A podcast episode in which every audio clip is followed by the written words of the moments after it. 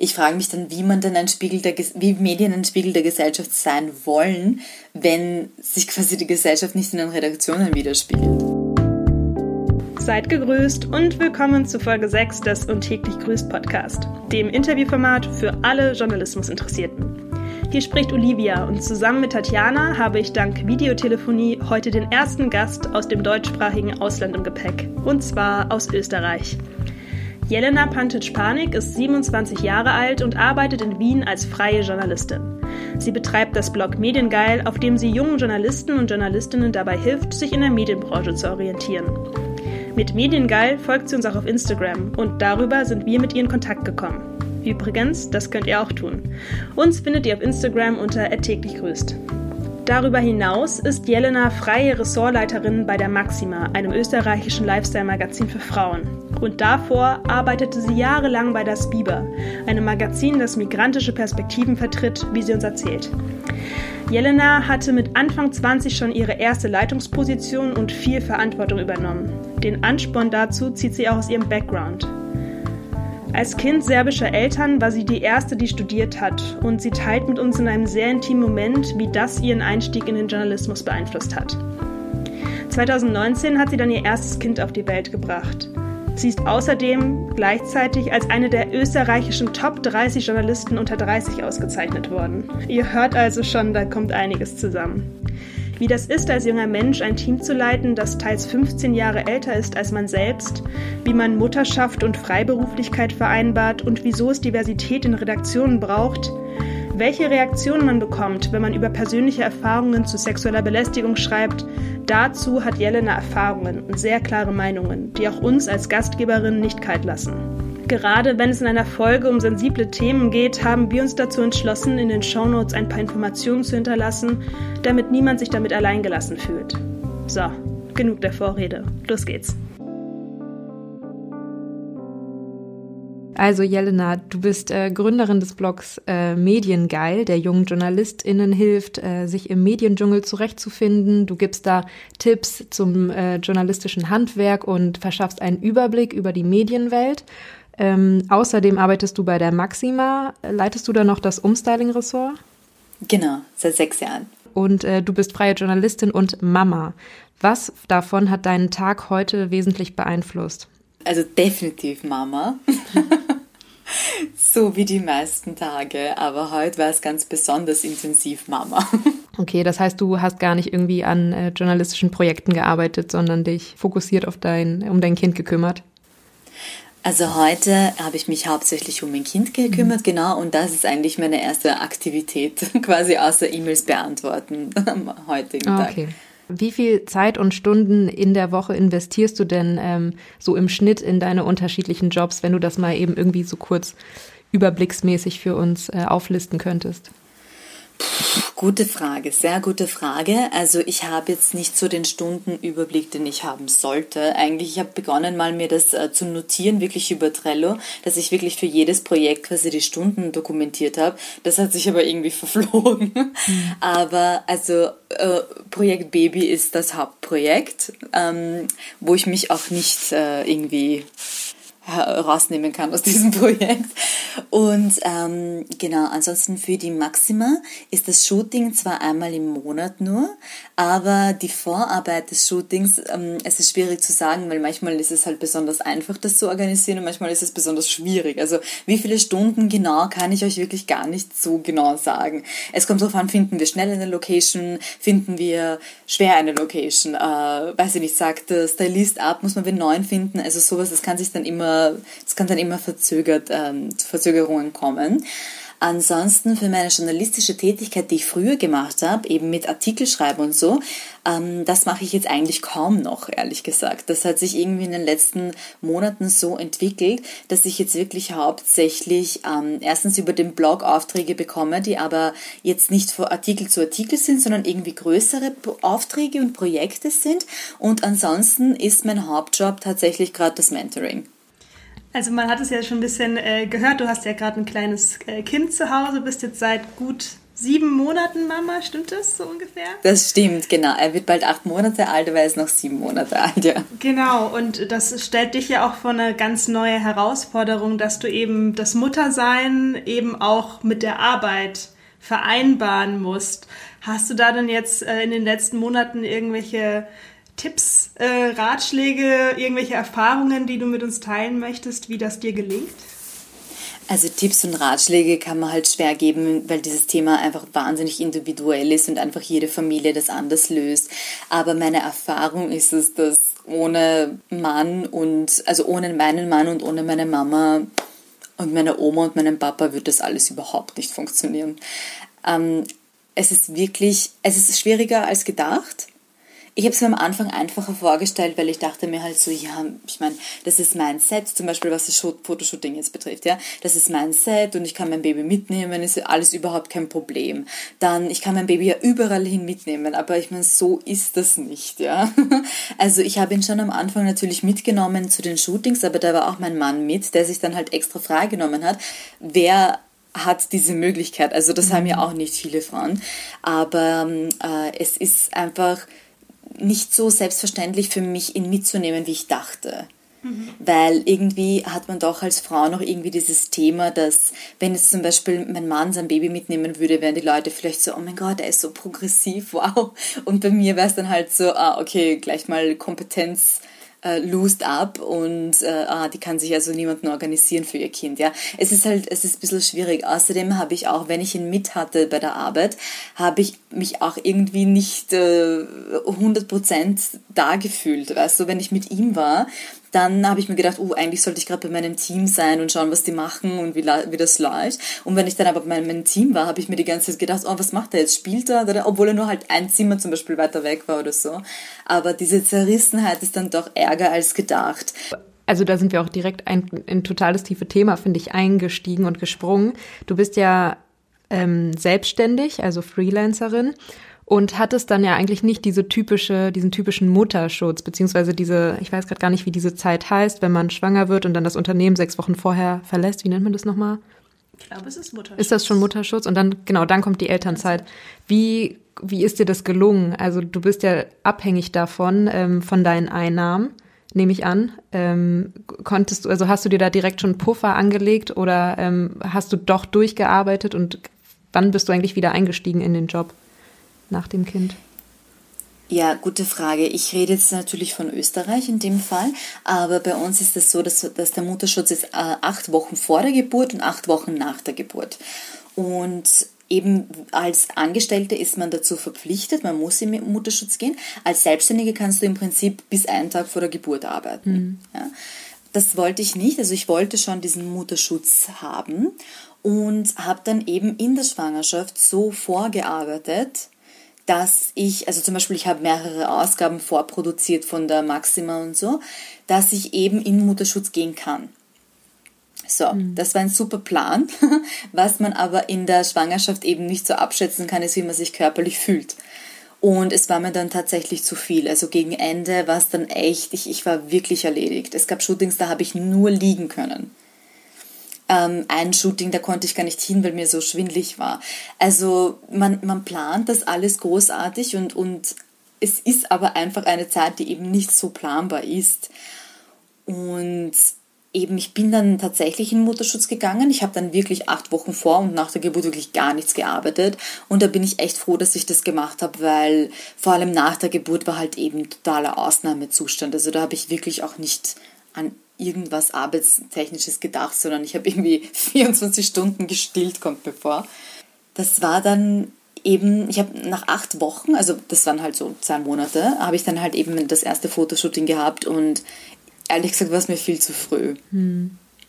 Und ich hätte, ich habe eben arbeiten müssen, weil ich eben selbstständig bin und weil es eben nicht geht, dass man da irgendwie, also ich hätte mich schon bei dieser einen Ausgabe vertreten lassen können, aber das wäre halt ein ziemlicher Aufwand gewesen und ich dachte mir so, na, ich packe das schon und es war mir persönlich aber doch zu früh. Also ich war noch so im Mama-Modus, dass ich noch gar nicht ready war, irgendwie da jetzt äh, beim Shooting da eben Chefin zu sein und was auch immer.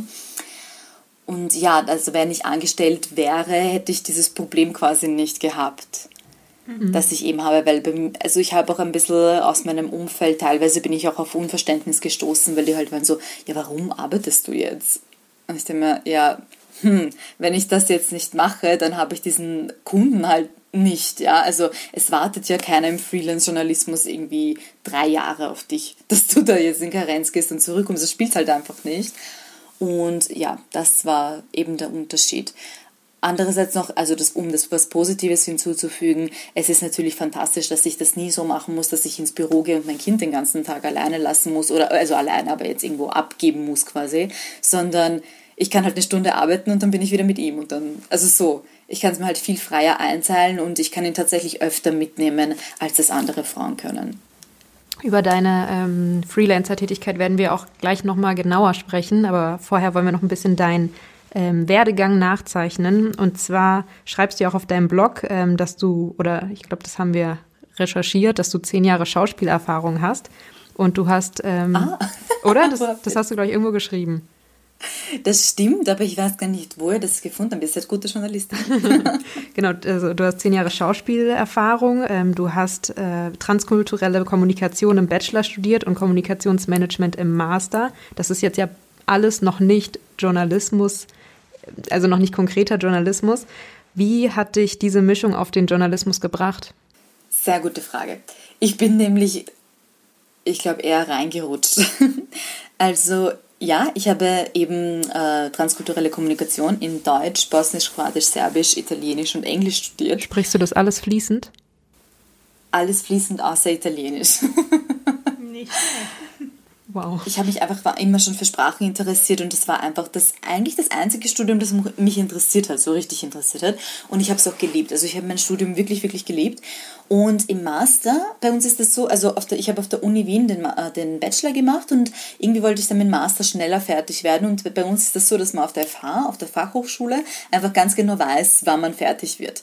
Darum habe ich mich eben für den Master an der Fachhochschule entschieden und da hätte es auch Journalismus und neue Medien gegeben. Aber ich war dann halt schon ein paar Jahre im Journalismus und habe mir irgendwie gedacht, pff, wozu jetzt eigentlich Journalismus studieren, wenn ich das eh schon arbeite? Mach mal halt was anderes. und dann habe ich eben Kommunikationsmanagement gemacht, weil mir eben auch schon diese Business-Perspektive interessiert mich halt schon auch sehr. Und äh, ja, tatsächlich war das dann eben so, dass ich äh, kurz nachdem ich im Bachelor angefangen habe, glaube ich, beim, beim Biber-Magazin eben mein Praktikum bekommen habe. Ich weiß, ich war 20, als ich in den Journalismus eingestiegen bin, was ja ziemlich jung ist. Und damals habe ich eben ein Praktikum beim Biber-Magazin gemacht. Das ist ein Wiener Stadtmagazin, das sich aber eben hauptsächlich auf die äh, migrantische Perspektive ähm, irgendwie fokussiert und eben auch von Migrantinnen geschrieben wird. Das ist ja eben das Spannende da habe ich mich eben total gut aufgehoben gefühlt und hatte irgendwie in zwei Monaten Praktikum zwei Cover Stories. Und da dachte ich mir, okay, wow, das läuft ja total gut, bleiben wir halt mal in dem Bereich. Und so hat es irgendwie angefangen. Und jetzt, um nochmal auf deine Hintergründe zurückzukommen, wie haben die dich auf den Journalismus vorbereitet? Also waren da irgendwelche Skills, die du vielleicht aus der Schauspielerei gelernt hast, die dir im Journalismus heute nützlich sind? Also der Schauspielunterricht, also ich war als äh, vom Kind bis Teenager, eben zehn Jahre lang, war ich in einer serbischen Theatergruppe. Mhm. In Serbien dann auch oder war das dann eine in Wien? Na, das war in Wien. Okay. Also in Wien haben wir ja eine riesige serbische oder XU generell Community. Ich weiß nicht, wie ist das in Deutschland? Also da, wo ich aufgewachsen bin, in Hannover, gab es auch ähm, sehr viele Menschen aus Serbien. Also, da, wo ich aufgewachsen bin, weniger. Aber ich glaube, das kommt auch ein bisschen drauf. Du bist in einer größeren Stadt ja, aufgewachsen ja, als ich. Also ich glaube, das ist dann, wenn auch nochmal so ein bisschen verstreut, wo man herkommt. Ja, aber in Hannover gibt es auch ganz, ganz viele mhm. ähm, Russen, Polen, Serben, Türken. Also total bunt gemischt. Okay, also in Wien gibt es, also die größte Migrantengruppe in Wien sind halt Serben. Demnach ist es überhaupt nicht, also in ganz Österreich eigentlich, demnach ist es nach euch Deutschen, Entschuldigung, ich muss mich, äh, ich muss mich ausbessern. Also Deutsche sind die größte Gruppe und danach Serben. Und deshalb ist es jetzt nicht verwunderlich, dass es in, in Wien eben eine serbische Theatergruppe gibt. Das, also dieses Sprechen fiel mir irgendwie nie besonders schwer, aber auch zum Beispiel irgendwas präsentieren oder auftreten, das, das fällt mir nicht so schwer. Und tatsächlich, wenn ich mich irgendwie auf ein Interview vorbereite, vor dem ich mich wo ich mich irgendwie unwohl fühle, dann spiele ich es halt. so lang, bis das irgendwie sich, bis ich mich selbstsicher fühle. Also das hat mir, glaube ich, der Schauspielunterricht schon gebracht. Was, was meinst du mit, du spielst das Interview? Also du lernst die Fragen oder stellst dir schon vor, was das Gegenüber antworten könnte oder wie kann man sich das vorstellen? Ich versetze mich eher in die Rolle der Journalistin, die ich sein will. Hm. Also es ist ja so, wenn ich jetzt irgendwie Musiker interview, bin ich jetzt vielleicht nicht so aufgeregt, ja, aber bei Politikern vor allem, ich war ja immer, also wie gesagt, ich habe ja mit 20 schon angefangen, ich war mit Abstand überall das Küken, immer. Also und dann musst du irgendwie einen Politiker interviewen, der dreimal so alt ist wie du mindestens, ja, da kann man sich schon schnell eingeschüchtert fühlen und da hat der Schauspielunterricht vielleicht schon geholfen. Du hast eben gerade schon ähm, das Biber angesprochen. So, so, heißt das Magazin, also nicht der Biber, ähm, so wie das da, Tier. Das, das Biber. Ich kann euch gerne sagen, warum, weil Biber ist eben auf, auf bosnisch-kroatisch-serbisch Pfeffer und auf türkisch bedeutet es Schaf und darum heißt es das Biber-Magazin. Okay, äh, genau, du warst einige Jahre bei dem Magazin. Ähm, du hast es eben auch kurz schon ein bisschen journalistisch eingeordnet. Du sagst, da geht es um, ähm, das wird von Migrantinnen für Migrantinnen quasi geschrieben, also Migranten und Migrantinnen. Ähm, welche Themen bedient das ähm, Magazin konkret und ähm, welche Zielgruppe steht da vor allem im Fokus? Also welche Migranten sind das und vielleicht auch noch, wie sich das Magazin entwickelt hat in den letzten Jahren? Kannst du da kurz nochmal so einen Rundumschlag geben? Also das Biber gibt es seit über zehn Jahren. Ich war dort, ich glaube, sechs, sechs Jahre oder so. Ja, ich glaube, das kommt hin. Oder fünf, ja. Und es richtet sich eben vor allem an Gastarbeiterkinder, also an die Generation, die schon in Wien aufgewachsen ist wo die Eltern aber eben aus, hauptsächlich eben aus Ex-Jugoslawien oder aus der Türkei kommen, weil das sind halt einfach die größten Gruppen. Aber da, also auch viel Polnisch und, und alle möglichen eben Migrantengruppen. Bist du eigentlich selber, äh, bist du selber auch in Serbien geboren und aufgewachsen oder? Ähm? Ich bin in Wien geboren und aufgewachsen, aber meine, aber ich bin die Erste. Mhm. Aus meiner Familie. Also alle anderen sind in Serbien aufgewachsen und geboren. Kann euch zum Beispiel an ein paar meiner eigenen Artikel sagen, was eben das Biber behandelt. Also einer meiner ersten Artikel, und das war halt eben auch die, die erste Cover-Story, die ich gehabt habe, die war über Novak Djokovic, über den Tennisspieler. Und der, also es habe jetzt nicht nur ich über Novak Djokovic geschrieben, obviously, weil es haben alle eben über ihn geschrieben, weil er da eben, ähm, weil er ja Ranglistenerster ist.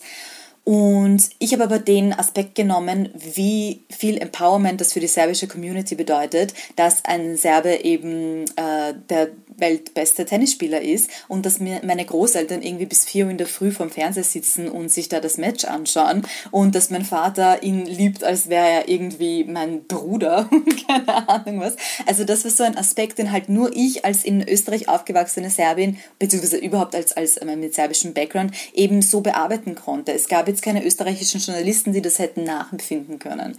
Oder zum Beispiel eine Kollegin von mir hat eben darüber geschrieben, über den Abtreibungstourismus von Polinnen, die eben aus Polen nach Österreich kommen, um hier abzutreiben, weil sie, weil das halt in Polen nicht erlaubt ist. Und also solche Sachen, die man halt eben auch nur an, an solche Infos kommt, wenn man die Sprache eines anderen Landes spricht und eben dort ähm, Insights hat. Du meintest ja eben, bei dir ging es als Praktikantin los bei äh, das Biber. Du bist ja dann eben auch viel länger dort geblieben und bist sozusagen ja auch die Karriereleiter nach oben äh, gekraxelt. Kannst du uns mal erklären, was denn dann so deine Aufgaben waren beim Biber? Also nach dem Praktikum war ich eben freie Journalistin fürs Biber und ähm, habe eben querbeet alles Mögliche geschrieben. Dann habe ich ähm, das Kulturressort zur Leitung bekommen. Wie alt warst du da? Oh, lass mich rechnen. Da muss ich gewesen sein, ich glaube 23 oder so. Mhm. Genau, das, das habe ich dann eben lange gemacht.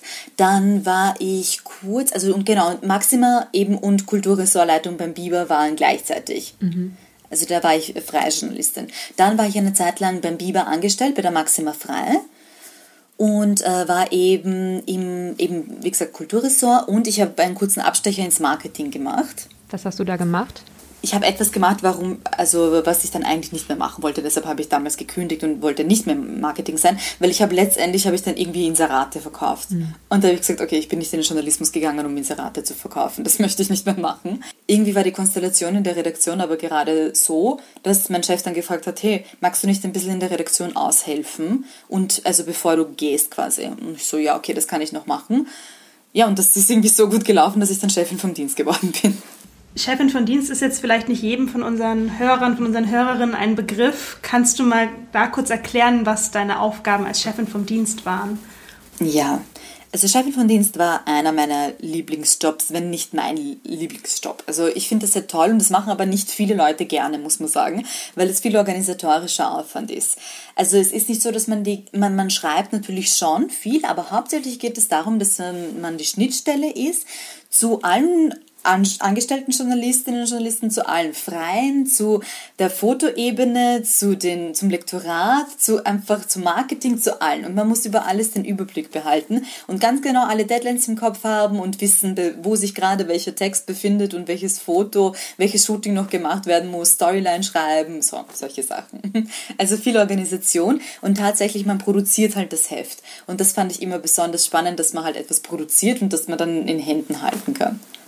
Du warst ja eben dann auch, als du äh, Chefin von Dienst, Dienst geworden bist, auch noch sehr jung, also wahrscheinlich ein bisschen älter als 23. Was waren denn 24. 24? Was waren denn deine Herausforderungen gerade als junge weibliche Führungskraft im Journalismus? Also als Chefin vom Dienst ist man nicht wirklich Führungskraft. Ähm, als Chefin vom Dienst ist man, äh, also das ist so, so eine Ebene, wo man dann äh, drunter, wenn wir jetzt hierarchisch sprechen, ja, äh, drunter hat man irgendwie quasi die, die Praktikanten und die Freien und alle, die die Texte liefern, so irgendwie in die Richtung. Darüber steht aber schon noch eben stellvertretende Chefredakteurin und äh, Chefredakteur. Mhm. So. Also ich hatte da jetzt keine Führungsverantwortung in dem Sinne, außer dass ich irgendwie alle führen musste, dass sie das abgeben, was sie sollen. Ja?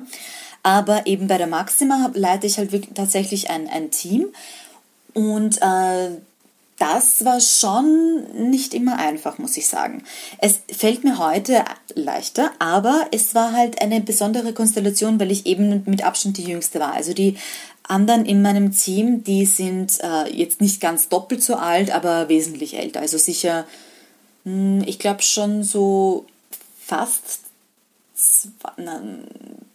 also 15 Jahre sicher älter als ich. Und das war aber, das waren zwei Frauen, also das sind zwei Frauen, die, die sind so viel älter als ich und das war eigentlich nie ein Problem. Das war nie ein Problem, weil ich habe einfach äh, mehr von denen angeeignet, das, was sie an Erfahrung haben, wo sie einfach viel mehr Erfahrung haben als ich. Aber sie haben nie in Frage gestellt, dass ich die Letztverantwortung trage und demnach auch als Letzte entscheide. Das war einfach nie ein Thema.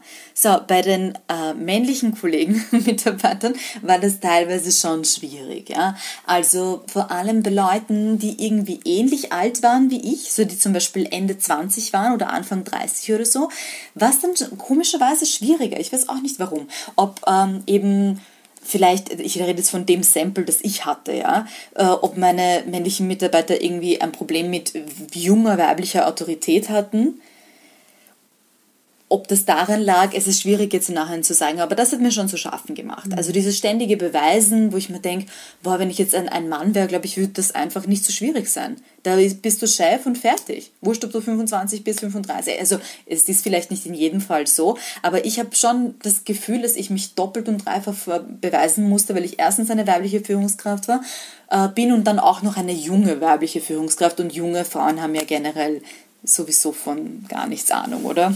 so ist der Tenor, glaube ich. Kannst du dir vielleicht auch vorstellen, dass andere junge Kolleginnen und Kollegen von dir oder die, die dann eben ein paar Jahre älter waren, vielleicht sowas wie Neid dir gegenüber gefühlt haben? Gute Frage. Also in meiner, zum Beispiel beim Biber, da hatte ich dieses Gefühl nicht.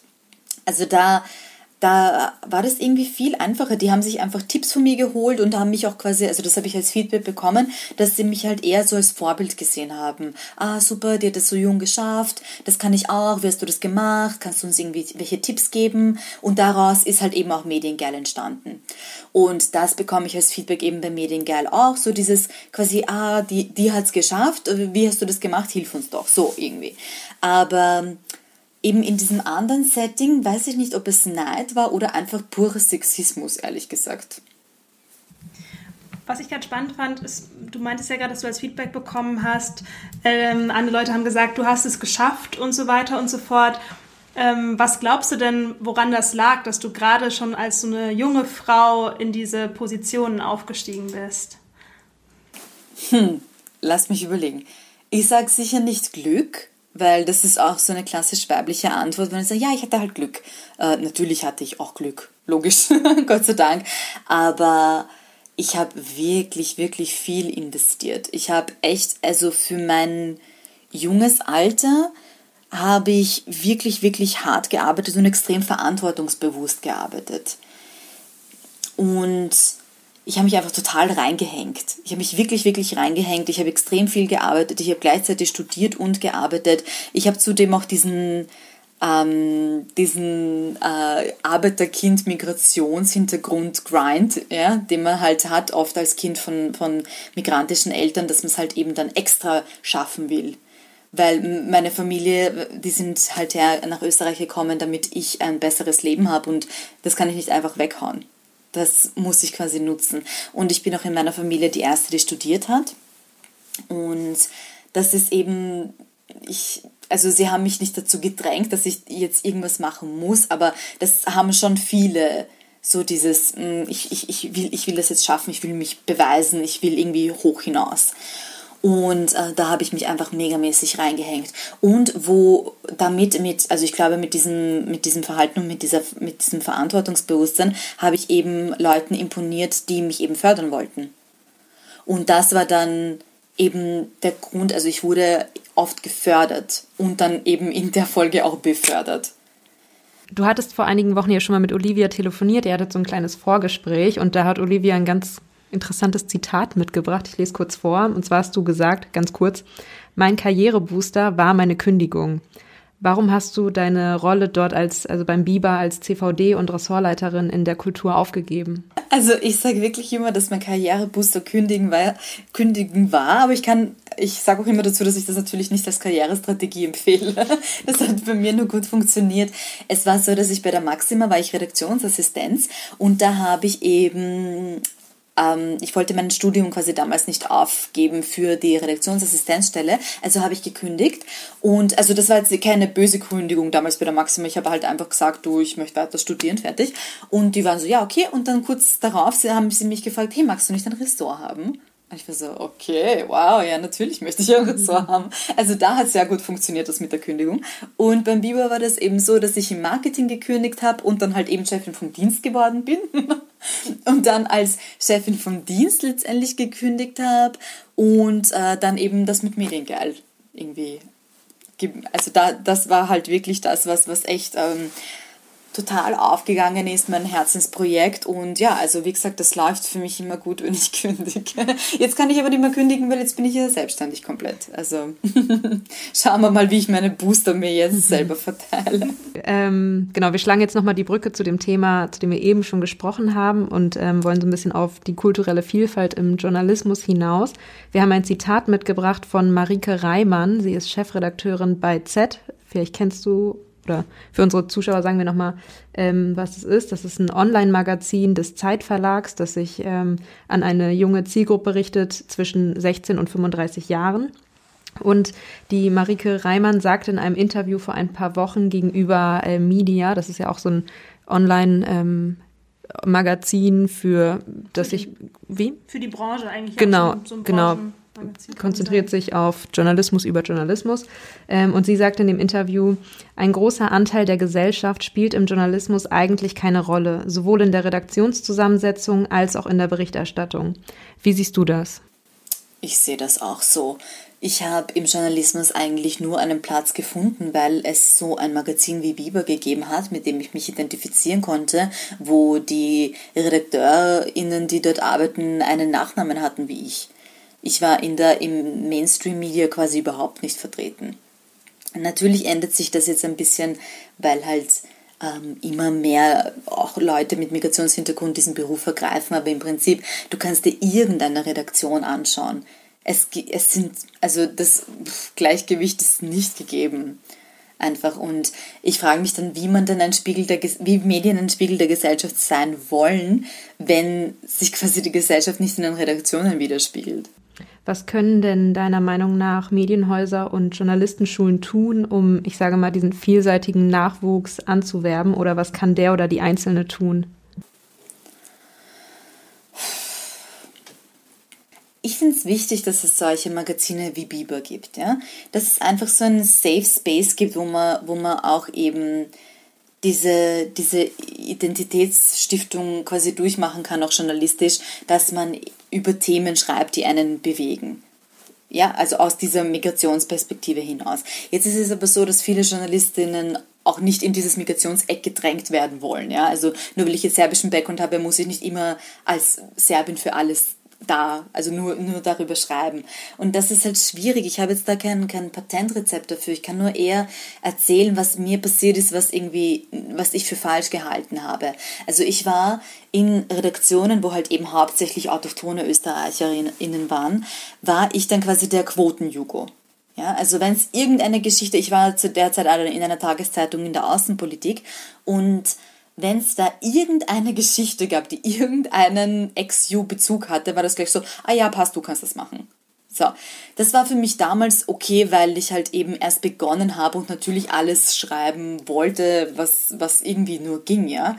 Ähm, aber eigentlich will man ja auch nicht nur, also ich schreibe zum Beispiel viel lieber über Feminismus und über weibliche Führungskräfte, als dass ich jetzt die ganze Zeit nur über Serbien schreibe, nur weil ich halt eben einen serbischen Nachnamen habe. Ja? Also wenn man schon diese Vielfalt haben will, muss man sich halt fragen, warum will man diese Vielfalt? Will man sie für sich nutzen, weil man dann halt eben diese Quotenleute einsetzen kann, so, ah, pass, wir haben jetzt einen Türken, der kann uns jetzt alles auf Türkisch berichten, also quasi, der kann uns jetzt alles übersetzen, oder macht man keinen Unterschied, sondern man sucht einfach gute Journalistinnen? Das muss man sich halt fragen als Redaktion ich meine, du hattest, hattest eben schon gesagt, du hattest einen ganz speziellen Start, dadurch, dass du, das war ja dein erstes Praktikum bei das Biber, wo du halt auch gleich schon in, ähm, in einem Team warst, ähm, auch mit, mit, verschiedenen, auch mit, kann man schon so sagen, vielleicht auch Gleichgesinnten, die eben auch ähnliche Erfahrungen teilen können im, im Journalismus. Und ähm, es ist ja bei uns in Deutschland, meinte ich ja vorhin auch schon, ein ganz großes Thema, das auch immer größer wird, wie man eben Diversität in Teams bringt. Und Diversität ist eben gemeint unterschiedliche Geschlechter, unterschiedliche Ethnien, äh, unterschiedliche kulturelle Hintergründe. Sexualitäten. Genau. Ähm, ähm, und du hast ja eben auch in so einem Team sehr, sehr früh schon gearbeitet.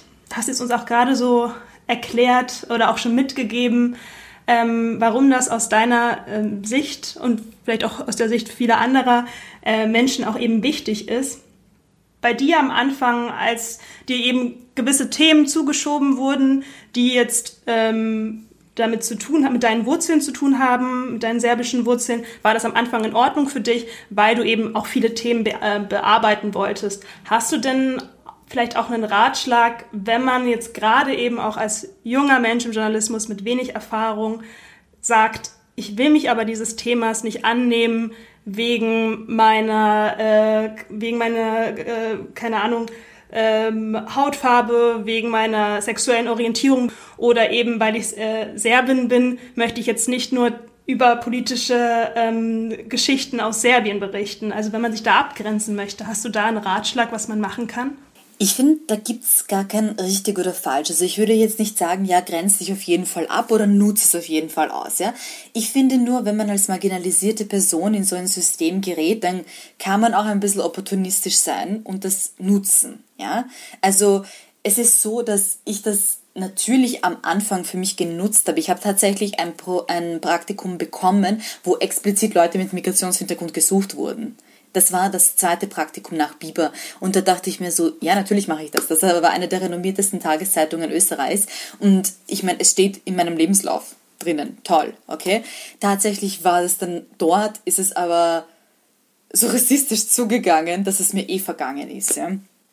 Aber was, was könnte ich als Ratschlag geben? Das mit, ich finde, das ist einfach so eine, eine persönliche Sache, weil es ist, finde ich, ein Unterschied, wird man dazu gefragt, wird man jetzt eingeladen, zum Beispiel zu einer Podiumsdiskussion als Quotenmigrantin, ja, wo man irgendwie das entweder das Opfer ist oder die Kopftuchfrau oder so, ja, wird man als so eine Person eingeladen oder soll man so einen Artikel schreiben oder bekommt man wirklich die Chance, etwas aufzudecken, was der eigenen Community helfen würde oder was, man, was, sich, was mir selbst helfen würde. Das ist ein Thema, das ich immer schon bearbeiten wollte. Also ist man halt ein Sprachrohr oder wird man instrumentalisiert? Ich finde, das ist ein Unterschied. Und da sollte man sich darauf fokussieren. Also gar nicht auf dieses, werde ich jetzt irgendwie keine Ahnung, also ich würde mich konzentrieren auf dieses, werde ich jetzt instrumentalisiert oder wird mir eine Chance gegeben? Und das, finde ich, muss jeder für sich entscheiden. Ich würde gerne noch mal so ein bisschen darüber sprechen, ob ähm, der Journalismus eine Branche ist, die einer privilegierten Zielgruppe und Gesellschaft ähm, vorbehalten wird, um dort quasi einzutreten. Weil ich bin selber zum Beispiel auch Arbeiterkind, auch mit Migrationshintergrund und ähm, ich habe Medien und Kommunikation im Bachelor studiert und danach wäre ich auch total gerne an eine Journalistenschule gegangen oder hätte einen Master gemacht an einer privaten Uni oder ähm, ein Volontariat. Aber ich wusste immer, dass von dem Geld, was man da kriegt, könnte ich nicht leben. Also nicht so wie, weil Mieten in Hamburg, München sind unheimlich teuer. Ich habe jetzt Kommilitonen, die kriegen irgendwie ein Gehalt von 1100 Euro netto und müssen eine Miete von 800 Euro zahlen. Da bleibt nichts zu leben. Und ähm, deswegen habe ich mich gegen eben solche äh, Modelle entschieden, also in mich bei einer Journalistenschule zu bewerben oder ein Volontariat zu machen, bei dem ich nicht genug Geld kriege, ähm, um quasi um die Runden zu kommen. Findest du, also beobachtest du sowas auch und findest du eben, dass durch solche Mechanismen der Journalismus tatsächlich ja nur bestimmten Gruppen vorbehalten wird? Ich finde das ein besonders spannendes Thema. Ich glaube, bei euch in Deutschland ist es nochmal ärger, weil bei euch geht ja ohne Volontariat irgendwie gar nichts, gell? Das stimmt wohl. Das, also in Österreich ist das jetzt, ich sage nicht, dass es bei uns jetzt im Journalismus nicht prekär zugeht, das wäre gelogen. Aber ähm, ich habe noch nie umsonst gearbeitet. Ich meine, ich bin mit 20 eingestiegen, da habe ich mir jetzt noch nicht großartige Gedanken über meine Karriere und ums Prekariat gemacht. Ja? Ich habe halt einfach gemacht. Aber ich hätte ich es mir nicht leisten können, einfach unbezahlte Praktika zu machen. Das wäre nicht gegangen. Ich habe es mir nicht leisten können, umsonst zu arbeiten. Punkt. Aus Ende. Ja? Ich sage nur, ich kenne Leute eben aus dieser Branche, darauf wollte ich eigentlich hinaus, weil du gesagt hast, dass es eben so privilegiert ist, die einfach, die das mal probieren, weißt du? Die probieren halt mal ein bisschen, weil sie haben kein finanzielles Risiko. Es ist ihnen egal, sie können jedes Praktikum umsonst machen, weil äh, ihnen wird die Miete bezahlt. Ich glaube schon, dass das so ist, dass es privilegiert ist. Sorry, ich glaube, ich habe diese Frage wirklich nicht besonders gut beantwortet. Nee, auch nicht schlimm, also wir müssen nee, die auch nicht. Ich, ich, ich, persönlich finde das äh, total spannend. Wir finden uns jetzt ja hier auch in einer besonderen Konstellation äh, wieder, mhm. weil wir haben ja alle, die, alle, alle drei von uns eben einen multiethnischen Hintergrund haben halt, glaube ich, alle dadurch auch besondere Erfahrungen gemacht.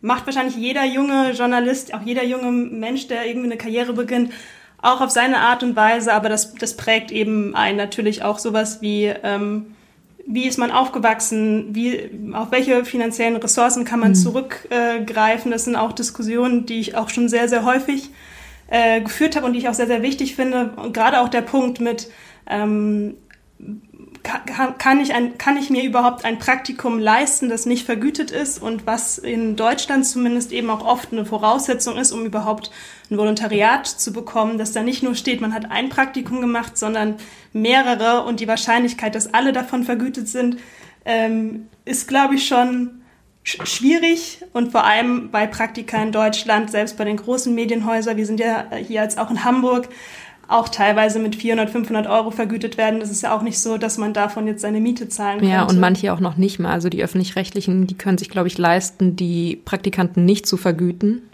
Ja, mhm. also es ist auf jeden Fall eine sehr, sehr schwierige äh, herausfordernde Situation und ich finde es auch total gut, dass wir da auch mal drüber sprechen, auch ähm, den Austausch suchen, wie ist das ja. überhaupt in Österreich, ja. wie hast du das Ganze für dich ähm, gestaltet und äh, umsetzen können, dass du jetzt da bist, wo du heute bist.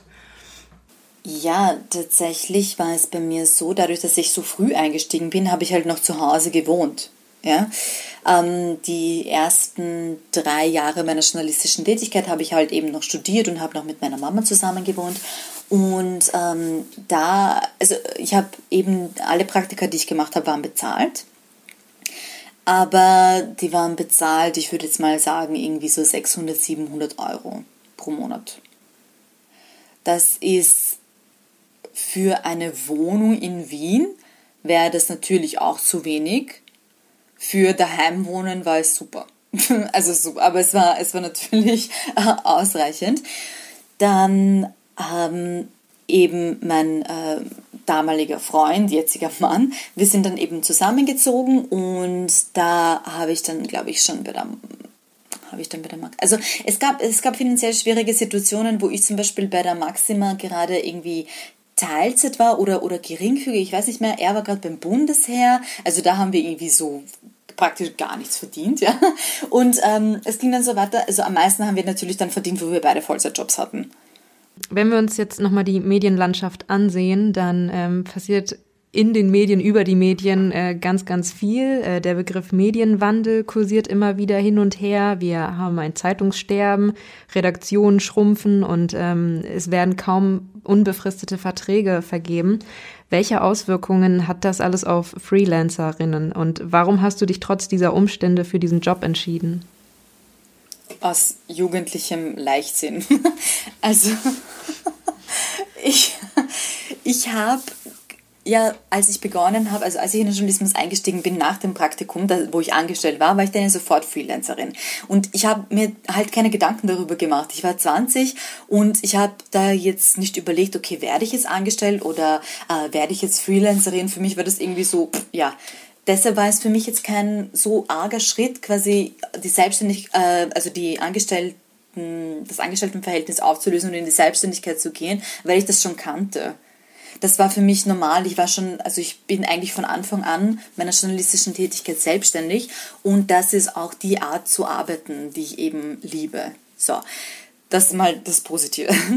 Das, äh, weil du halt eben, was Medienwandel betrifft, ist es ja so, dass es ist alles sehr schlecht bezahlt, ja. Und ich finde dieses System, und dieses Geschäftsmodell von ich lebe jetzt von Artikel zu Artikel ist einfach, ich weiß nicht, wie man das machen soll. Ich weiß nicht, wie du auf ein normales Gehalt kommen sollst, wenn teilweise die Redaktionen 50 oder 100 Euro für einen Text zahlen wie sollst du da auf ein, auf ein Gehalt kommen, mit dem du deine Miete bezahlen kannst? Erstens einmal, wer hat so viel Inspiration, dass er da irgendwie 15 Artikel äh, große schreibt, ja, im Monat zum Beispiel, oder Reportagen oder was auch immer, du hast die Ressourcen dazu nicht. Und ähm, wer, wer nimmt dir das ab? Also du müsstest ja irgendwie am laufenden Band super Ideen haben, jeder muss sie dir abkaufen, jeder Pitch sitzt, ja, ich meine, das ist ja unrealistisch. Also bei mir war das so, dass ich immer äh, Ressorts hatte. Natürlich habe ich auch einzelne Artikel geschrieben, aber das war dann eher so ein bisschen Taschengeld drüber. Ja? Also womit ich eigentlich das meiste Geld verdiene, sind halt eben Ressorts, Kolumnen und eben größere Projekte. Irgendwas, was entweder wiederkehrend ist oder was eben irgendwie äh, für einen längeren, über einen längeren Zeitraum passiert und wo du halt irgendwie auf einmal einen Batzen Geld bekommst für etwas. Und äh, das ist halt eben, ich habe dann quasi die Vorteile eines Angestelltenverhältnisses im Sinne von, dass ich schon mein äh, Einkommen planen kann. Ja, also ich weiß, okay, jedes Monat erscheint die Ausgabe, jedes Monat ist mein Ressort da drinnen. Das ist schon etwas, wo, was wirklich viel finanziellen Stress auch rausnimmt aus dieser Situation, weil einfach, wenn du dir jedes Monat überlegen musst, wie viele Artikel du verkauft hast, ich, also das würde mich wahnsinnig stressen. Was ist ein Ressort, von dem du gerade sprichst? Ein Ressort ist zum Beispiel, ich habe das Kulturressort gemacht, mhm. ich habe äh, eben das Umstyling-Ressort, also ein fixer Platz in einem Magazin oder in einer Zeitung. In Tageszeitungen ist es ja so, dass du ein Ressort, also Natürlich gibt es auch dort Ressorts, ja, das ist dann Innenpolitik, Außenpolitik, Wirtschaft, mhm. aber die sind ja alle angestellt. So, mhm. für Magazine ist es aber halt meistens so, dass, dass viele Leute Freelancer sind. Und so habe ich zum Beispiel, ich bin Ressortleiterin von zwei Ressorts, aber ich bin nirgends angestellt. Mhm. Das ist, finde ich, auch eine spannende Konstellation, weil ich, ich glaube, also ich kenne das zum Beispiel aus Deutschland nicht von den Mag Magazinen, wo ich war. Tatjana schüttelt auch gerade den Kopf, dass sie das auch nicht kannte. Also da, das quasi, weil als ähm, Ressortleitung, Leiterin bist du ja in dem Sinne eine, auch eine Führungsperson und alle Führungskräfte aus Magazinen, die ich zumindest kenne, sind in, in Deutschland Angestellte also Festangestellte, die dann aber wiederum freie Selbstständige betreuen, aber die dann quasi nur den Content zuliefern, also die dann die Artikel schreiben, aber nicht quasi sozusagen den Hut anhaben und ein Ressort verantworten. Okay, interessant. Also es ist so, zum Beispiel beim Biber als Kulturressortleiterin hatte ich jetzt nicht, äh, wie gesagt, da war jetzt kein fünfköpfiges Team und wir haben da alle geschrieben, es war ein kleineres Magazin. Ja? Bei der Maxima ist es aber schon so, dass ich eben ein, ein Team leite, aber trotzdem, ich bin die Verantwortliche für das Ressort und gebe meinen Text ab, ich muss dort aber nicht sitzen und deshalb bin ich dort nicht angestellt. du musst ja als Selbstständige sehr, sehr wirtschaftlich denken. Du hast eben gesagt, dass du eben Beiträge produzierst, die wiederkehrend sind, wie eine Kolumne, damit du auch dass du weißt, du kannst dich auf ein wiederkehrendes Einkommen äh, verlassen. Das ist ja aber trotzdem, das lernt man ja in der Schule nicht. Ähm, das muss man sich ja selber auch aneignen. Wie hast du das denn für dich herausgefunden, wie du dich da aufstellst als Selbstständige? Puh, das ist eine gute Frage. Also, hm. ich kann jetzt wirklich nicht sagen, dass ich jetzt mit äh, 23 so wirtschaftlich gedacht habe wie jetzt. Das ist einfach auf mich zugekommen ja, ich, ich würde schon darauf schauen, dass ich etwas Wiederkehrendes bekomme oder zumindest in einem Magazin oder in einer äh, Tageszeitung als ähm, Expertin für ein gewisses Thema mich positioniere, dass sie mich wenigstens immer wieder buchen, was dieses Thema betrifft. Einfach dieses, dieses Cold Pitching die ganze Zeit. Erstens einmal macht das keinen Spaß ja, dass man ständig irgendwie was Neues pitchen muss. Zweitens ist es einfach wahnsinnig unüberschaubar und äh, ich finde es so einfach, aber das ist auch eine Typfrage. Ja, also ich habe auch gerne diesen Sicherheitsaspekt. Vielleicht braucht das nicht jeder. Vielleicht gibt es andere Leute, reisen lieber durch die Welt und machen einfach ihre Artikel und schauen dann erst im Nachhinein, ob sie das wem verkaufen können. Ja, also es gibt ja solche und solche Menschen. Ähm, wir haben bei uns im Und täglich grüßt Podcast ein äh, Gästebuch. Wir können dir das einmal ganz kurz hier in die Kamera halten, damit du es zumindest mal gesehen hast. Vielleicht kennst du es auch von Instagram schon. Cool, cool, ja. Genau. Ähm, wir werden dir dann im Nachhinein auch noch mal ein paar Fragen zuschicken, damit wir dich da auch noch eintragen können. Auch wenn Super, wir, freue mich. Genau, dich jetzt physisch nicht sehen können. Aber unser letzter Gast, das war David Klute, hat uns eine Frage für, für dich mitgegeben. David arbeitet bei der Deutschen Presseagentur in Berlin. Er hat uns die Frage Frage für dich mitgegeben. Welchen Job würdest du machen, wenn du keine Journalistin geworden wärst? Das ist eine gute Frage. ich wäre wahrscheinlich Schauspielerin. Vielleicht werde ich ja auch mal Schauspielerin, wenn die Medienbranche weiter so ablust. Und äh, in was für Formaten würde man dich sehen? Meine äh, Vorstellung ist, ich bin die so vier Blogs, aber auf auf Jugo und mit weiblicher starker Hauptrolle und ich bin natürlich die Anführerin des Clans, natürlich. Das ist sehr spezifisch. Ja. Also wenn ihr RegisseurInnen kennt, bitte pitcht mich. Vielleicht ja, hört ja, jemand, wer weiß, wer weiß. ja, also im letzten Jahr wurdest du vom Branchenmagazin Journalist ausgezeichnet als eine der Top 30 österreichischen Journalistinnen unter 30 äh, unter 30 Jahren. Bei uns in Deutschland gibt es diese Auszeichnung auch und sie gilt für junge Journalisten auch als echter Türöffner. Kannst du uns einmal den Moment beschreiben oder mitnehmen, ähm, wie das war, als du davon erfahren hast? Ich weiß, dass ich die letzten Jahre schon nominiert wurde aber ich bin es dann nicht geworden. Da habe ich mich schon ein bisschen geärgert, muss ich euch ehrlich sagen, weil ich war irgendwie die jüngste Chefin vom Dienst des Landes oder so irgendwie und bin es dann nie, nie geworden und äh, ich dachte mir wirklich letztes Jahr schon, na weißt was, eigentlich ist mir das jetzt völlig egal. Und dann bin ich dieses Jahr geworden Und dann habe ich, hab ich mich dann halt doch extrem gefreut, weil irgendwie, wo ich losgelassen habe und nicht mehr drüber nachgedacht habe, bin ich dann eben, ähm, bin ich dann eben ja diese Liste gekommen. Und ich äh, kann mich jetzt nicht mehr genau erinnern an den Moment. Ich weiß nur, dass ich total, also ich weiß nicht mehr, was ich gemacht habe. Ich weiß nur, ich habe meinen Mann nur angeschaut und ich so, oh, mein Gott, und ich war total perplex und ich habe es wirklich nicht glauben können.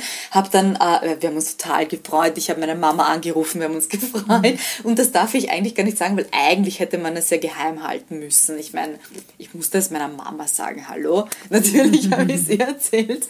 Und ich habe mich wirklich wahnsinnig gefreut, weil es für mich ähm, ein ganz besonders war, die Auszeichnung, weil ich eben schon die Sorge hatte, dass wenn ich kündige und kein Medium mehr im, im Hintergrund habe, also im Rücken habe, ähm, habe ich mir gedacht, hm, was, was macht das mit meiner Karriere und was macht das mit, hm, also wie bin ich Journalistin, wenn ich irgendwie gar kein Medium mehr äh, hinter mir habe? Und dass ich dann wirklich mit Mediengeil und über Mediengeil diese Auszeichnung bekommen habe, hat mich wirklich, wirklich gepusht und extrem bestätigt in dem, dass es die richtige Entscheidung war und dass ich auf dem richtigen Weg bin. Und es hat mir wirklich viel bedeutet und es war eine, eine extreme Motivation.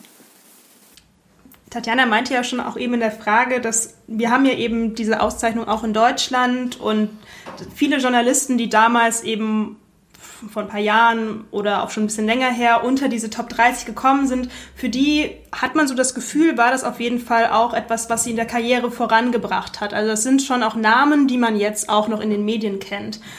Ähm, inwiefern hat es denn für dich etwas verändert, dass du diesen Preis bekommen hast? Merkst du da, dass du irgendwie mehr Anfragen bekommst oder andere Anfragen als bisher? Ich muss sagen, ehrlich gesagt, nein, merke ich nicht. Ich muss aber auch dazu sagen, dass ich ja jetzt schon, was meinen Job betrifft, eh ein bisschen auf Sparflamme bin. Ja, also ich bin ja jetzt auch nicht Vollgas wieder drinnen, äh, wegen, wegen eben meines Babys. Ähm, ich habe wahnsinnig viel Zuspruch bekommen und äh, eben als ich das irgendwie auf Social Media und so geteilt habe, habe äh, hab ich halt wahnsinnig viele Reaktionen darauf bekommen. Ich habe es jetzt in meinem Lebenslauf stehen, noch hat sich nichts getan. Also ich kann mir aber auch vorstellen, dass das irgendwie bei euch in Deutschland dann doch noch ein bisschen mehr Gewicht hat.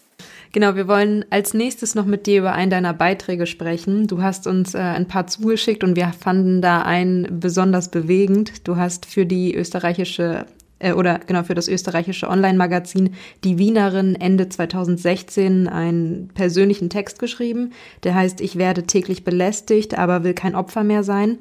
Und du beschreibst da drin, wie du dich von sexueller Belästigung befreit hast. Deine Veröffentlichung war etwa ein Jahr vor der MeToo-Debatte. Wieso hast du dich entschlossen, diesen Text zu schreiben? Und ähm, vielleicht auch im selben Atemzug kannst du uns ein paar Worte ähm, oder ein paar Infos geben, was für ein Feedback du darauf bekommen hast. Mhm.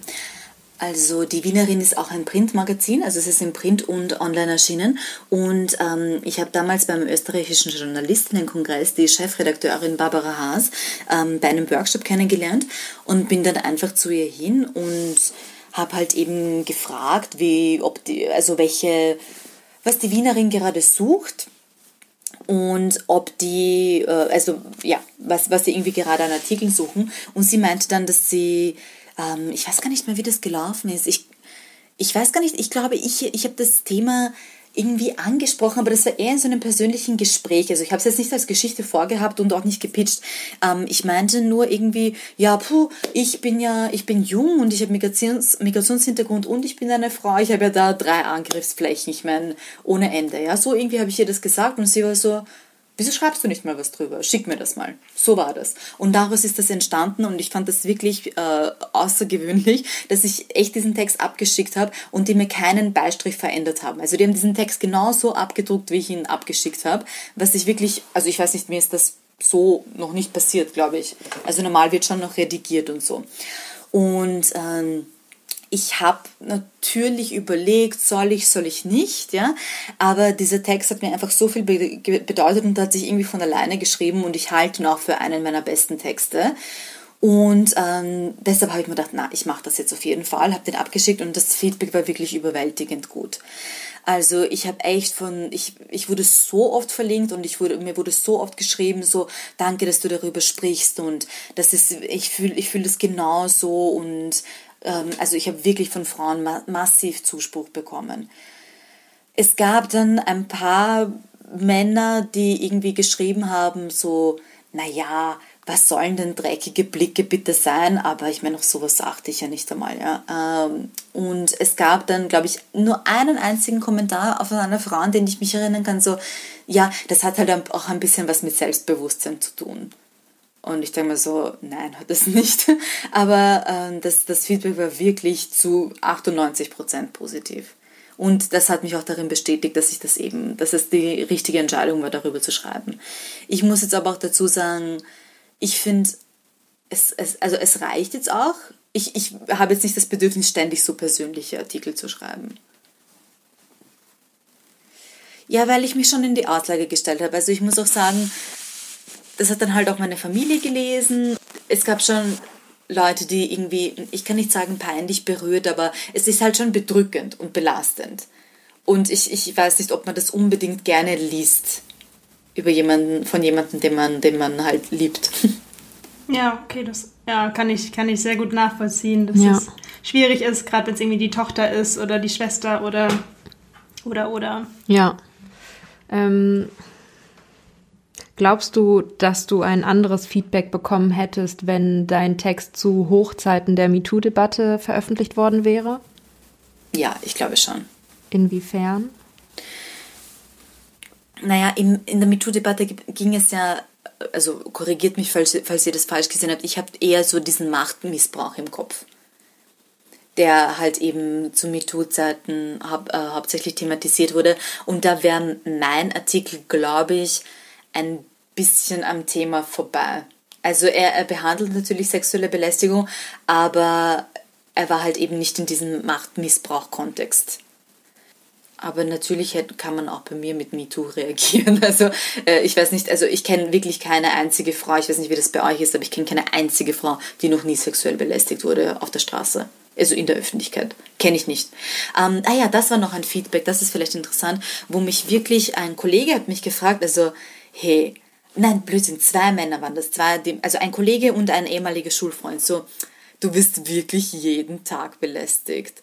Also ist das wirklich so oft? Wirklich jede Frau? Na komm. Und dann habe ich den, dem Kollegen, der gefragt hat, ja, ist das wirklich jede Frau, habe ich gesagt, frage mal die Frauen in deinem Umfeld. Ja, da hat mir noch nie eine was erzählt. Und ich so, erstens einmal fragte ich, warum dir das keiner erzählt hat. Und zweitens fragte ich, ob du denn mal nachgefragt hast. So, geht's nach Hause und frag bitte deine Freundin, ob sie das erlebt hat.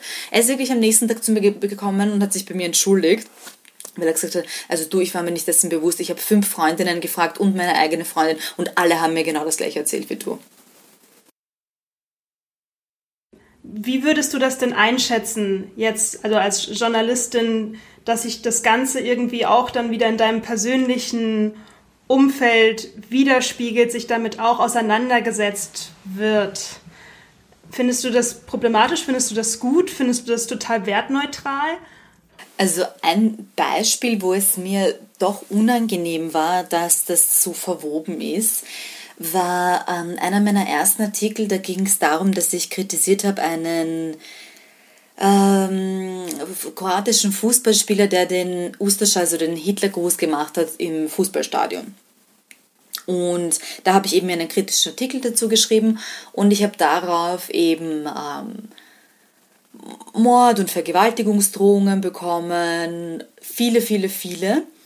Und es war echt, echt belastend. Und jetzt aber abgesehen davon, dass es halt belastend war für mich und weil das halt wirklich so ein, so ein Shitstorm war und eben so auch plakativ und war, es war wirklich grauslich, um, war halt eben meine Familie extrem besorgt.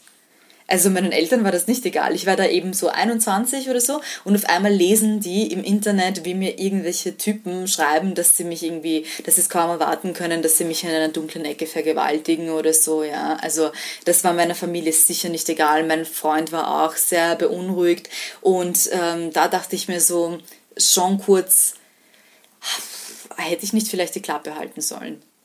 Natürlich habe ich auch extrem viel Zuspruch bekommen und ich meine, es war auch das, das, das Richtige. Es war the right thing to do.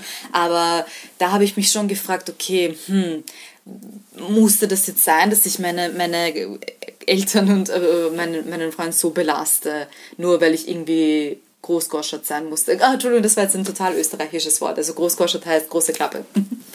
Du hast uns ja auch schon gesagt, wie du dazu gekommen bist, die Geschichte zu schreiben. Du hast da bei der Wienerin gefragt, wonach die da suchen. Kannst du uns vielleicht irgendwie noch einen Tipp geben für ähm, junge Journalistinnen, die vielleicht auch in ihrem Kopf die Idee haben, was Persönliches zu schreiben, aber irgendwie vielleicht noch nicht den Mut oder nicht wissen, wie sie da auf ähm, eine Redaktion zugehen können? Ich muss sagen, bei der Wienerin bereue ich es keine Sekunde, dass ich diesen Artikel geschrieben habe. Es gibt aber schon auch, ich kenne das von Kolleginnen, ähm, wenn sie halt eben über ganz besonders persönliche Sachen geschrieben haben, dass sie es dann im Nachhinein bereut haben. Ich finde, das muss man sich halt gut überlegen.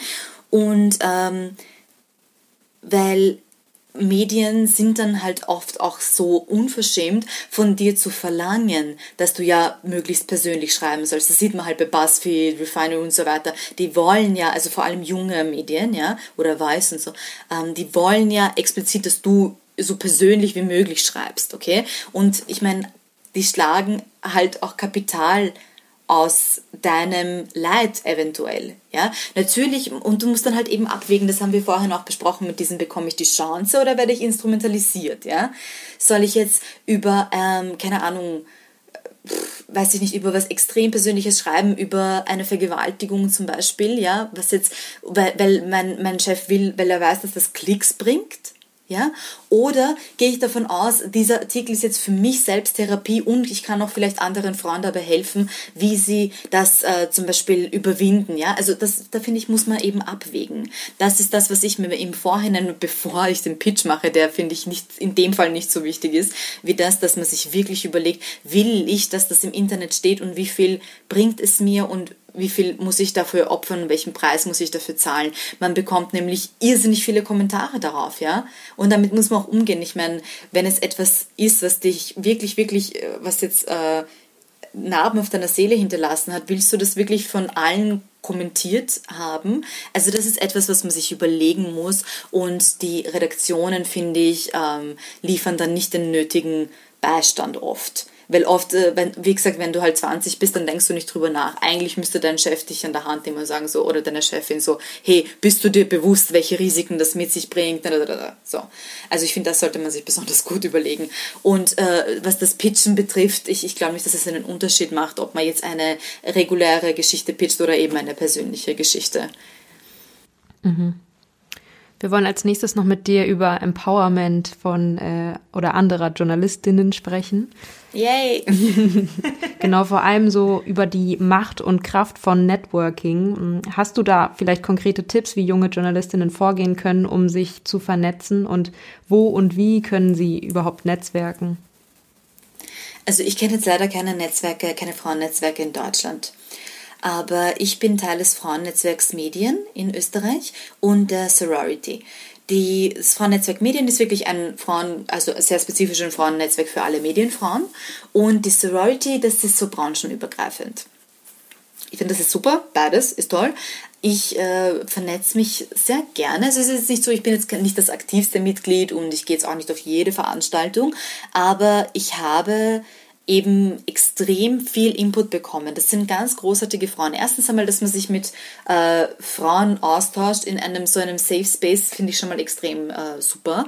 Dann, dass man eben auch an Jobangebote so kommt, dass man äh, mit älteren Journalistinnen sich austauschen kann, die einem Tipps geben können, aber dass die Älteren quasi sich auch wieder mit den Jüngeren austauschen, um zu schauen, was in der Branche jetzt abgeht und so. Also ich finde das wirklich, wirklich eine tolle Sache und, und Journalistinnen untereinander. Also man muss jetzt nicht Teil eines Netzwerks sein. Ja, Social Media ist ja das Netzwerk schlechthin. Also ich habe echt so eine kleine Journalistinnen-Crew auf Instagram, ja, äh, wo ich mich einfach austausche und ihr wisst das ja, Leute, die nicht im Journalismus arbeiten, die verstehen das halt manchmal nicht. Also natürlich kannst du mit Leuten darüber sprechen, was dich jetzt gerade irgendwie anfuckt und so, aber es verstehen halt tatsächlich am besten Leute, die eben in der Branche arbeiten. Und deshalb finde ich dieses, diesen Netzwerkgedanken einfach toll. Ich finde es super, dass man sich austauschen kann, dass man sich auch mal auskotzen kann, dass man sich aber auch pushen kann und dass man eben auch wirklich so an Jobs kommt. Weil viele Stellen werden bei uns gar nicht äh, extern ausgeschrieben.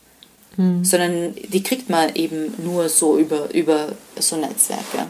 Hast du ein konkretes Beispiel für einen Opener oder einen Anlass, den ähm, junge Menschen nutzen können, um zu Netzwerken, um sich vielleicht irgendwie einen Mentor zu holen und ähm, überhaupt den Kontaktaufnahme zustande zu kriegen? Also zum Beispiel das Frauennetzwerk Medien, wo ich dabei bin, die haben eben auch ein Mentoring-Programm, was mir extrem viel gebracht hat. Abgesehen davon wirst du ja, dass ich Mentoring mhm. mache, also eben jetzt viel Selbstwerbung zu betreiben, Eigenwerbung zu betreiben, aber ich mache eben auch Mentoring für Journalistinnen. Und ich finde diesen Mentoring-Gedanken einfach wirklich klasse, weil du kannst einfach äh, ein, du, du, kannst dich mit jemandem austauschen, der quasi schon genug Fehler begangen hat, damit du die nicht machen musst. Und du nimmst einfach die Abkürzung. Ist doch das Beste, was es gibt, oder? Jemand lässt dich teilhaben an seinen, ihren Erfahrungen und ähm, du, das sind einfach, finde ich, Shortcuts, die, die eigentlich unbezahlbar sind ich hatte auch eine ganz, ganz tolle Mentorin, die Alexandra Wachter. Das ist eine Puls, also sie äh, moderiert bei Puls 4 News und sie hat mir in jedem Bereich geholfen. So also abgesehen davon, dass wir jetzt auch befreundet sind, hat sie mir äh, bei, im Journalismus geholfen, aber auch für meine Masterarbeit. Ich habe über weibliche Führungskräfte im Journalismus geschrieben, hat mir extrem viele Leute gecheckt. Also man kommt auch an Kontakte, an die man sonst nie rankommen würde. Dann hatte ich noch eine Mentorin, die äh, Brigitte Wolf vom ORF, Programmdirektorin und auch also da bin ich mit, mit wirklich Koryphäen des österreichischen Journalismus an, am Tisch gestanden beim österreichischen Journalistinnenkongress, wo ich mir dachte, da wäre ich ja nie im Leben zu denen gekommen. Also diese Netzwerkgedanke, den, den feiere ich wirklich sehr. Vielleicht können wir herausfinden, ob wir auch welche in Deutschland haben und die dann noch in die Show Notes mit verlinken. Mhm. Ja. Genau, und es müssen jetzt auch nicht unbedingt nur Frauennetzwerke sein. Mhm. Also kann man natürlich auch auf generelle Journalisten Netzwerke gibt. Ich persönlich habe so ein bisschen das Empfinden, dass viele Leute entweder Respekt vor dem Netzwerken haben, nicht genau wissen, wie sie da einsteigen sollen, oder eben auf der anderen Seite denken, dass Netzwerken viel auch mit sich anbiedern, nur den eigenen Vorteil suchen zu tun hat. Ähm, und ich fand deine Darstellung, gerade deine Perspektive darauf sehr, sehr wertvoll, dass es eben nicht nur darum geht, den eigenen Vorteil zu suchen, sondern sich auch eben gegenseitig zu bestärken mhm. und dass man da eben auch einiges an Inspiration mitnehmen kann. Und wenn wir was finden, finde ich das mit dem Verlinken eine sehr, sehr gute Idee. Cool, ja. Wie wichtig ist Instagram für deine Arbeit und wie baut man sich da eine Community auf? Puh, also Instagram ist extrem wichtig für meine Arbeit. Also alles, was irgendwie passiert, passiert bei mir über Instagram eh auch das Gespräch ja, mit euch. Ja, wir haben uns ja auch über Instagram kennengelernt. Ja. Also das ist wirklich so meine Plattform, weil meine Zielgruppe sind eben auch Journalistinnen von, also eh auch hauptsächlich weiblich. Bei mir sind 80 Prozent meiner Zielgruppe sind Frauen und eben von so 20 bis 35 circa oder mm, hauptsächlich noch 25 bis 35 und die sind halt auf Instagram und ähm, Genau, da, da ist meine Community und das ist auch das Medium, mit dem ich irgendwie am vertrautesten bin. Also nehme ich einfach das, was ich sowieso jeden Tag nutzen würde und das ist eben Instagram. Und ich, ich, ich mische das ein bisschen, weil du gefragt hast, wie, wie man sich eine Community aufbaut. Also als ich eben äh, Mediengeil gestartet habe, das war 2017 da war das noch ein bisschen lockerer. Ja, also ich hatte keine Strategie, ich habe halt einfach irgendwie meine Blogs gepostet, aber auch irgendwie meine äh, Insta-Stories und keine Ahnung was. Ja. Jetzt habe ich zumindest einen durchdachten Feed, mehr oder weniger. und äh, ich, ich gehe jetzt aber, ich gehe es aber schon immer mehr businessmäßig an. Also Mediengeil hat als Herzensprojekt gestartet. Ich habe aber schon noch immer von Anfang an gewusst, dass ich es eigentlich schon als Business führen will. Mhm. Und es geht jetzt auch immer mehr in die Richtung. Also ich, äh, wo ich jetzt am Anfang, ich habe es eben weil du vorhin gefragt hast, ich habe es äh, nicht wirklich privat genutzt. Also ich habe auch ein privates Instagram-Profil. Ich ähm, nutze Mediengeil, aber ich weiß nicht, wie ich das beschreiben soll. Ich nutze es schon auch persönlich. Also es ist jetzt nicht nur, dass ich jetzt nur News poste und nichts über mich selbst. Also ich bin total ich selbst auf, auf Instagram und alle, die mich in echt kennen, die wissen, also die, ich bin, ich bin genauso, ja. Ähm, aber ich poste schon durchdachter. Also ich überlege mir jetzt so, ah, okay, welche Content-Säulen könnte ich haben? Welches Design könnte ich dafür haben? Welche Quotes könnte ich posten? Ich habe zum Beispiel einen Hashtag Medienmittwoch. Also es ist jetzt nicht ganz locker und es ist nicht komplett businessmäßig durchdacht. Es ist irgendwie was dazwischen. Und ich glaube, den Leuten imponiert das, dass ich schon immer durchscheinen lasse, dass ich ich selbst bin und ich denke, ich wirke oft authentisch auf Instagram. Das bekomme ich eben als Feedback immer zurück. Ähm, aber dass ich schon noch als Expertin wahrgenommen werde, was ich ja eigentlich auch will. Mhm.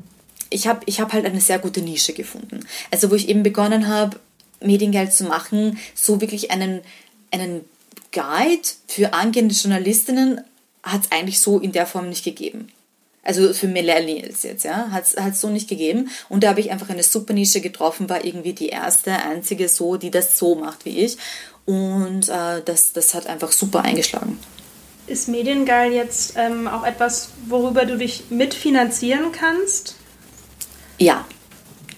Also ich finanziere, ja, ich verdiene. Es ist so, dass ich jetzt keine, also auf Mediengeil gab es noch nie eine Kooperation und auch noch nie Werbung.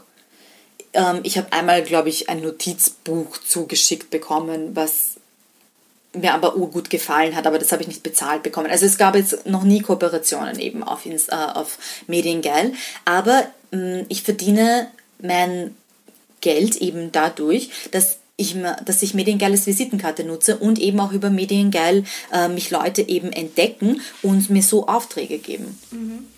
Also so verdiene ich mein Geld, ja. Das ist sehr spannend, dass du sagst, dass du eben Mediengeil als Visitenkarte nutzt. Ähm, weil gerade wenn man so sich mal betrachtet, was du schon alles gemacht hast, was du jetzt auch gerade tust und auch gerade wenn man deinen Instagram-Account anschaut, ähm, gewinnt man ein wenig den Eindruck oder habe, haben wir den Eindruck auch gewonnen, dass du schon auch versuchst, dich als Marke zu positionieren. Ist das richtig? Ja, das ist sicherlich richtig. Ähm, du bist jetzt ja auch noch sehr jung, 27 wissen wir ja. Wie wichtig ist es denn als junger Medienmacher oder als junge Medienmacherin, sich eben gerade auch auf diesen neuen Medien wie jetzt äh, Instagram mit der eigenen äh, Person eben herauszustellen und als Marke auch zu präsentieren? Ich kann gar nicht pauschal sagen, ja, ihr müsst jetzt alle, weil es ist auch so eine Typfrage, ja. Wenn du dich unwohl fühlst, auf Social Media zu teilen und wenn das für dich eine Last ist, ja, dann mach's nicht. Also, dass heutzutage jeder einen Online-Auftritt haben muss, das ist eh klar. Okay, also in irgendeiner Form musst du natürlich auffindbar sein. Aber im Prinzip, wenn du pitcht, kann es auch reichen, dass du ein Tutorial-Portfolio hast. Ja, also du, du musst jetzt nicht unbedingt, zum Beispiel, ich bin auf Twitter gar nicht mehr aktiv, weil mich Twitter so nervt. Also ich bin nach fünf Minuten Twitter so angepisst, dass ich das einfach für mich einfach gecancelt habe, weil ich habe keine Lust, ja. Aber wenn man generell gut, also es, alle Journalisten sind ja auf Twitter, also eigentlich müsste man ja auf Twitter sein. Okay? Und wenn man aber, wenn das einem leicht fällt und wenn man, wenn man das sowieso irgendwie intuitiv gut kann, dann ist das natürlich eine super Sache, wenn du 30.000 Follower auf Twitter hast, keine Frage, ja. Aber es will auch nicht jeder und jeder Journalist und jede Journalistin so quasi als Marke bekannt sein und als, äh, keine Ahnung, die Journalistin für das und das bekannt sein. Es, manche Leute wollen einfach nur in Ruhe ihre Artikel machen und ihre Reportagen, ja. Also ich finde, man muss jetzt nicht unbedingt sich da großartig profilieren auf Social Media, wenn man nicht von Natur aus der Typ dafür ist dass man aber natürlich Betonung darauf, dass man natürlich irgendwie eine Visitenkarte, einen digitalen Fußabdruck machen muss, mhm. von dem die Leute sich, ein, wo sich Leute einen Eindruck über dich machen können, das schon. Wir kommen jetzt zum Schluss langsam. Wir haben am Ende unseres Podcasts immer noch drei Rausschmeißerfragen. Ähm, die Länge davon entscheidest du, also ob sie kurz oder lang sind. Mhm. Willst du anfangen mit der ersten Frage, Olivia? Sehr gerne. Welche Posts und welche Stories auf Instagram schaust du dir denn als allererstes an? Von wem meinst du? Mhm. Von von meinen Freundinnen. Also es ist kein Celebrity. es, sind, es sind tatsächlich meine besten Freundinnen. Von denen schaue ich mir alles an. Genau, wir haben ja jetzt äh, 2020, neue Dekade. Worauf freust du dich am meisten in den nächsten zehn Jahren? In den nächsten zehn Jahren. Ja, ich freue mich, dass äh, dass mein, mein Sohn dann eben auch schon in der Schule ist und so und das, vielleicht haben wir bis dahin schon ein zweites Kind, schauen wir mal. Dann, dass mein Mann und ich dann 23 Jahre zusammen sind. What? Darauf freue ich mich auch sehr. Wow. Ähm, vielleicht heiraten wir dann ja noch einmal, so nach zehn Jahren. Das ist, ist, ja, ist ja in, oder? Außerdem war mein Kleid so wunderschön, es wäre eh schade, wenn ich das nur einmal im Leben trage. Aber ich hätte schon gern denselben Mann nochmal. Also. Und ähm, ansonsten freue ich mich natürlich darum, dass Mediengeil ein Imperium wird mhm.